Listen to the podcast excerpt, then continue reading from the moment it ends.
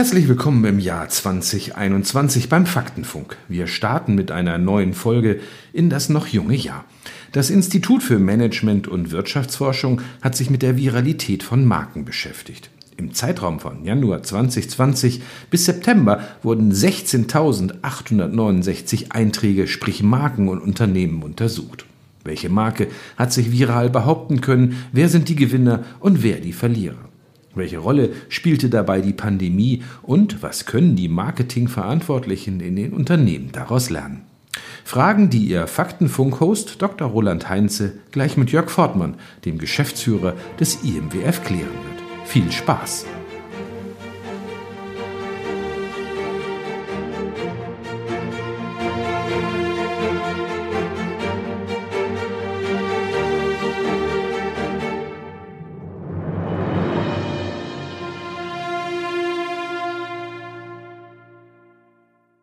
Ja, mein Name ist Roland Heinze, Ihr Host und Gastgeber im Faktenfunk. Markentreue ist für viele Unternehmen ein hohes Gut, ähm, doch die Kundenbindung der Deutschen nimmt immer weiter ab. Das hat die GfK herausgefunden und die sagt, dass die Abwanderung der Stammkunden auf jährlich 40 Prozent wächst. Und dabei spielt insbesondere die Kundenbindung eine wichtige Rolle für den Umsatz eines Unternehmens. Vielleicht ist das in Zeiten der Pandemie sogar noch mehr geworden. Auf jeden Fall gibt es dafür ein neues Zauberwort, das heißt virales Marketing. Das soll Neukunden und Aufmerksamkeit bringen, ohne dass man viel investieren muss und soll für Vertrauen in die Marke und für Zahlungsbereitschaft bei den Kunden werben. Ja, aber um sich die Begeisterung der Kunden zu verdienen, braucht es ein gutes Produkt, eine gute Geschichte zum Produkt und ein umfassendes Paket an Dienstleistungen, damit man die Kunden auch nach dem Kauf der Marke noch verbinden kann. So sieht es zumindest Andreas Dullweber, Partner bei Bain Company.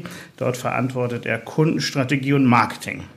Ja, und vor diesem Hintergrund hat sich das Institut für Management und Wirtschaftsforschung aus Hamburg mit der Viralität von fast 17.000 Marken in Deutschland beschäftigt. Und einer der Hauptakteure da ist der Jörg Fortmann. Ja, Jörg, was habt ihr denn genau untersucht? Ja, wir haben uns angesehen, ähm, wie die Viralität dieser 17.000 Marken im letzten Jahr war. Ähm, Viralität, also ich sag mal, äh, wurde ein Post äh, retweetet, gab es Kommentare, also gab es in irgendeiner Weise ähm, Aktionen von Usern, die dazu geführt haben, dass dieser Post eine größere Verbreitung gefunden hat. Das ist aus unserer Sicht äh, von besonderer Bedeutung, denn das eine ist, dass das Unternehmen sendet. Äh, und das kann es auch ganz fleißig tun. Das andere ist, ähm, dass äh, diese Botschaften von Usern draußen multipliziert werden ähm, und damit eine größere Reichweite erreichen. Nun ist das mit der Viralität so ein zweischneidiges Schwert ähm, Viralität steht für Emotionalität. Denn wenn ich besonders emotional auf etwas reagiere, dann habe ich Lust, das zu kommentieren, das zu retweeten und es eben, ich sag mal, in meine Community weiterzugeben. Und diese Emotionalität hat zwei Ausprägungen. Sie kann negativ sein. Ich bin empört und ich finde das schrecklich und ne, das muss ich jetzt meiner Community mitteilen. Es gibt aber auch die positive Viralität. Ich finde das einfach klasse, was da passiert. Und äh, auch das will ich weiterreichen. Und das haben wir natürlich dann, ich sag mal, auch unterschieden. Das heißt, wir haben Unternehmen gefunden, ähm, die es geschafft haben, eine positiv aufgeladene Viralität aufzubauen, die ihnen enorm hilft, in den Zielgruppen äh, besser zu durchdringen. Und auf der anderen Seite haben wir auch eine Reihe von Unternehmen gefunden, ähm, die eine negative Viralität aufgebaut haben. Das heißt, mit dem, was sie aus Sicht der Community schlecht gemacht haben, sind sie dann, ich sag mal, noch mal stärker gelaufen, was dann, ich sag mal, eher eine krisenhafte Entwicklung ist. Okay, spannend. Jetzt ist natürlich die große Frage, was ist denn dabei herausgekommen? Also welche Unternehmen haben es in die Top 10 geschafft? Ja, also ich sag mal, wir haben ähm, 100 Marken identifiziert, äh, die ähm, mit der höchsten Viralität ausgestattet waren im letzten Jahr. Und da gab es dann Unternehmen, ähm, die auf der einen Seite ähm, besonders negativ abgeschnitten haben. Wunder, oh Wunder, Wirecard hat die höchste negative Viralität. Gefolgt von der Lufthansa, dank äh, der Tickets, die nicht so recht erstattet wurden. Deutsche Bahn wurde auch verprügelt. Boeing, Siemens, ähm, Webasto sind Unternehmen gewesen, die alle auch mit einer relativ hohen negativen Viralität unterwegs waren. Auf der anderen Seite Äh, mit der besten positiven Viralität Nintendo, gefolgt von Apple und dann mit ein bisschen Abstand Lidl, Mercedes, Huawei, Sarah, Amazon, Vorwerk, Samsung und Audi.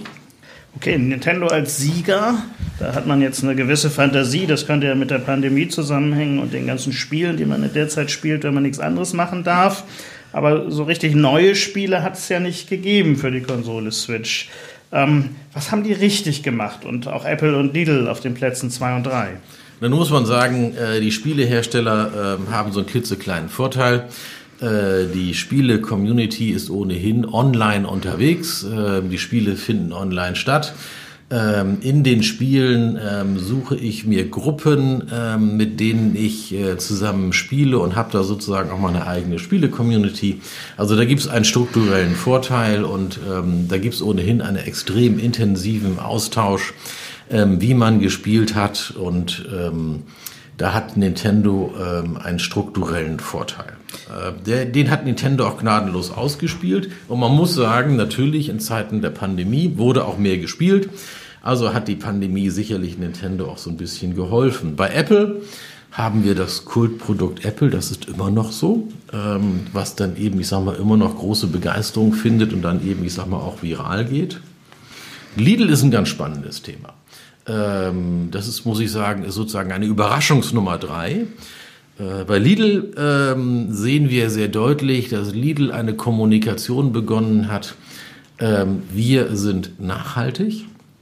Und diese Kommunikation verfängt offensichtlich. Und Lidl ist in der Tat, ich sag mal, sehr klug in der Kommunikation, das Thema nicht allzu dröge zu verpacken, sondern ich sag mal, da eben, ich sag mal, auch Verpackung zu finden, ähm, wo es funktioniert ähm, und wo die Leute Lust haben, das eben entsprechend auch weiterzureichen. Soweit die guten Beispiele. Ähm, interessanterweise finden sich unter den Top 20 dann auch noch zwei Landmaschinenhersteller. Aber was viel spannender ist, äh, wenn man mal in die eher negative Tonalität guckt, ähm, dann treffen wir dann Burger King und McDonald's. Eigentlich relativ beliebte Produkte, zumindest bei allen Fastfood-Liebhabern. Was ist bei denen schiefgelaufen? Ja, ich sag mal, äh, Burger King und McDonald's sind ja, ich sag mal, zwei Unternehmen, die äh, auch in einem Umbruch begriffen sind. Ähm, die Ernährungsgewohnheiten ändern sich ähm, und ich sag mal, auch diese Unternehmen ändern sich damit. Ne? Also wir erinnern uns, ich sag mal, McDonald's hat dann irgendwann vor Jahren mal das Mac-Café eingeführt, weil die Ernährungsgewohnheiten sich geändert haben. McDonald's hat äh, mal probiert, ob man einen Servierservice einführt, damit man da nicht so billig in der Reihe rumstehen kann. Ähm, wir sehen jetzt auch, dass die Karte, die Speisekarte geändert wird, sodass man sich eben, ich sag mal, auch ein Stück weit gesund ernähren kann. Aber das alles passiert im Grunde genommen als Reaktion darauf, dass der Burger und die Ernährung, die ich dort bei McDonald's bekomme und bei Burger King und das Ambiente, was ich dort finde, eben, ich sag mal, im Grundsatz von der Mehrzahl der Menschen nicht positiv ähm, konnotiert wird. Es ist ein bisschen Verlogenheit dabei, würde ich mal sagen. Genauso wenig, äh, wie man Menschen kennt, die die Bildzeitung lesen, ähm, trifft man dann eben in der öffentlichen Wahrnehmung unglaublich wenig Menschen, die bei Burger King und McDonald's essen gehen, aber trotzdem, wir alle waren schon mal da. Da ist ein Stückchen Verlogenheit dabei. Ähm, aber es hilft ja nichts, ähm, wenn über Burger King und McDonald's gesprochen wird und wenn da, ich sag mal, Posts viral gehen, dann ist da ganz häufig eine negative Tonalität dabei. Nun hören uns ja auch eine ganze Menge Marketingstrategen aus den verschiedensten Unternehmen zu. Und die stellen sich jetzt vermutlich gerade die Frage, was können wir jetzt eigentlich aus den Untersuchungen lernen und ähm, was können wir da für uns verwenden? Ja, ich nehme jetzt mal ein Beispiel aus den Top äh, 20 und zwar ist das der Landmaschinenhersteller Fendt wo man sagt, Herr Mimmel, ein Landmaschinenhersteller, wie kann der um Herrgottes Namen äh, so viral gehen? Ähm, dieser Landmaschinenhersteller hat einen eigenen Fernsehsender, Fendt TV. Ähm, und dort werden die Fendt-Maschinen ähm, äh, zum Beispiel im Action Camp gezeigt. Das heißt, der Landwirt der erlebt, wie sein Gerät Fantastisches leistet und wie da Kraft und Power ist und wie er stolz sein kann, so ein Gerät zu fahren. Und äh, da passiert etwas, was unglaublich wichtig ist und was der Schlüssel ist für Viralität. Ich muss die Kampagne denken aus der Zielgruppe heraus. Und bei den Landwirten ist das so, das sind Menschen, die sind äh, für die allermeisten Teil der Bevölkerung ähm, nicht hochgeschätzt. Äh, die stehen im Stall, die haben schmutzige Arbeit, die stehen auf dem staubigen Feld. Das will doch keiner. Aber die wollen auch stolz sein auf ihre Arbeit. Und das wird jetzt über diese fantastischen, starken Trecker gemacht, die da, ich sag mal, alles Mögliche lösen und ne, die im Erzbergwerken unterwegs sind und da, ich sag mal, Riesendinger bewegen. Und wo ich als Landwirt drauf gucke und sage, ja, ich fahre auch ein Fendt, oh, ne, klasse. Und wo so ein bisschen Stolz entsteht. Und das sind Dinge, die wir in der Kommunikation ähm, einbauen müssen. Wir müssen Menschen emotional berühren. Und das, was wir heute auch sehen, ist, dass äh, in Zeiten der äh, sozialen Medien die Menschen sind, was sie aus sich machen.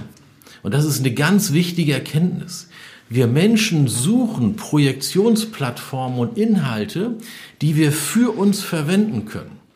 Ähm, Roland, du bist wahrscheinlich ein Mensch, der sich ähm, sehr modisch einrichtet und zeitgemäß einrichtet. Du würdest wahrscheinlich wahnsinnig gerne, ich sag mal, auf ähm, gute Inhalte von Habitat verlinken. Oder ich sag mal, ähm, deinen hohen kulturellen Anspruch unterstreichen, dass du, ich sag mal, ähm, die anstehenden großen Konzerte El der Elbphilharmonie mal thematisierst oder ähnliches. Aber so haben wir im Grunde genommen für jede Zielgruppe haben wir den Bedarf, dass ich äh, das, was man über mich sieht, wie man mich wahrnimmt, dass ich das ausgestalten möchte. Dass es mir hilft, dass die anderen äh, das richtige Bild von mir haben. Und dafür müssen sich die Unternehmen verwenden. Sie müssen Plattformen bauen, auf denen sich Menschen profilieren können. Und sie müssen Inhalte bereitstellen, äh, die Menschen benutzen können, um ihr Bild auszugestalten. Und äh, dieses nutzen oder Inhalte bereitstellen, um äh, Außendarstellungen bereitzustellen. Das ist das klassische Beispiel Fendt, wo ich als Landwirt äh, weiter tweete, ähm, auf YouTube verweise und sage, guck mal hier, ne, das ist doch ein geiler Trecker, so einen fahre ich auch. Das hilft schlicht und einfach, ich sag mal, äh, die, die Selbstdarstellung zu optimieren. Ich sehe schon, es macht sehr viel Sinn, ähm, auch unter Aspekten des viralen Marketings tiefer in eure Studie einzusteigen. Ich werde mir die Zeit nehmen. Apropos Zeit, 17.000 Unternehmen wurden untersucht.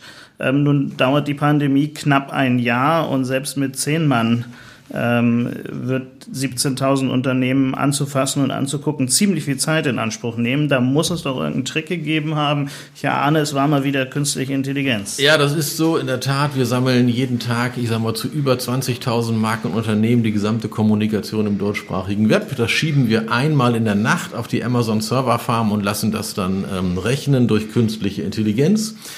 Ähm, da muss man sagen, um das vergleichbar tun zu können mit Menschen, bräuchte man mehrere tausend Menschen, die händisch kodieren. Das ist natürlich völlig unvorstellbar. Ähm, insofern hilft uns die künstliche Intelligenz enorm.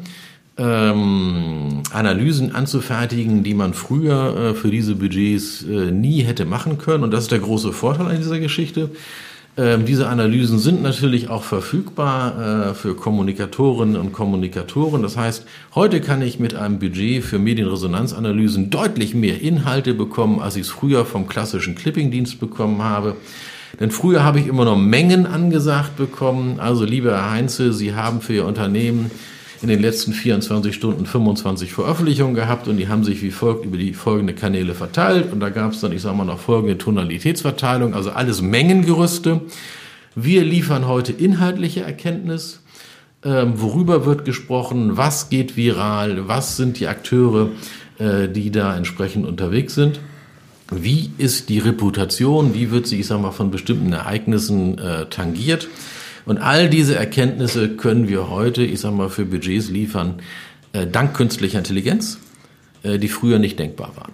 Ja, ich sehe schon, der weitere Austausch würde sich lohnen. Wir könnten es vermutlich hier noch über Stunden ziehen, insbesondere da wir ja alle keine Propheten sein müssen, ähm, dass das Thema virales Marketing für die Firmen auch in neuem Jahr äh, immer höheren Stellenwert bekommt und natürlich auch durch die Pandemie das Ganze befeuert wird, weil Viralität eben digital hergestellt werden muss und nicht mehr vor irgendwelchen Apple Stores derzeit stattfinden darf. Ich bedanke mich für den spannenden Einblick in das Thema virale Market, virales Marketing und künstliche Intelligenz bin mir sicher, wir werden hier rund um diese Themenfelder in diesem Jahr noch mal öfter zusammenkommen, weil da gibt es vieles Spannendes zu betrachten und mehr Informationen zur besprochenen Studie, aber auch welche Möglichkeiten sich für das Marketing und die Verantwortlichen dafür ergibt, erfährt man wie immer unter www.imwf.de. Ich bedanke mich bei dir, Jörg Fortmann, und bedanke mich bei Ihnen fürs Zuhören. Ich hoffe, Sie konnten wieder mal viel Spannendes mitnehmen aus dem Frankenfunk. Vielen Dank und auf Wiedersehen.